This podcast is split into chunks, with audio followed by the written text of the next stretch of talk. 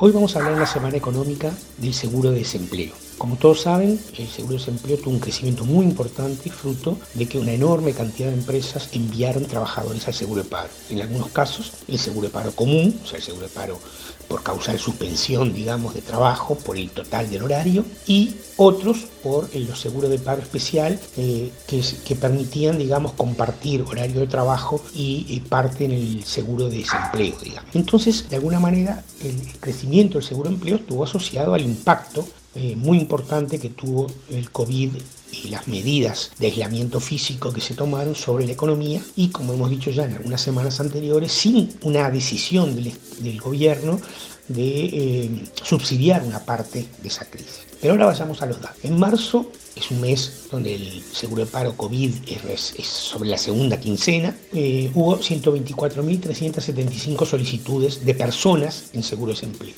En abril, 191.432. En mayo se llegó al máximo, 193.917.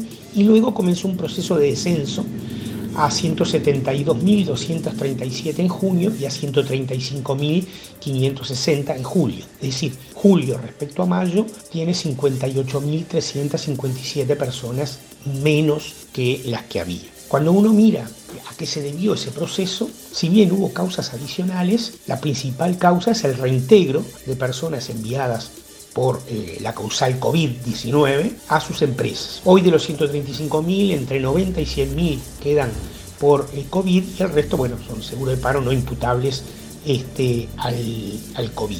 Estaríamos diciendo que más o menos queda por causal imputable a COVID poco menos de la mitad de los que estaban en el momento de pico, digamos, del que fue, como dije hoy, en mayo el financiamiento de esta, este seguro de desempleo imputable a COVID, y esto cómo lo hace eh, cómo lo hace la contaduría o el Ministerio de Economía. Toma eh, el gasto en seguro de paro del mismo mes del año anterior, lo ajusta por el índice medio salarios de los 12 meses siguientes, o sea, como si, hubieran aumentado naturalmente o normalmente, y la diferencia, lo que está por encima del, seguro de paro del mismo mes del año anterior más el índice medio salarios, es imputable a COVID. Y eso eh, al mes de julio tenemos los datos nada más que hasta mayo. Haciendo, según por el número de personas, un supuesto sobre junio y julio, estaríamos pensando alrededor de 192 millones de dólares.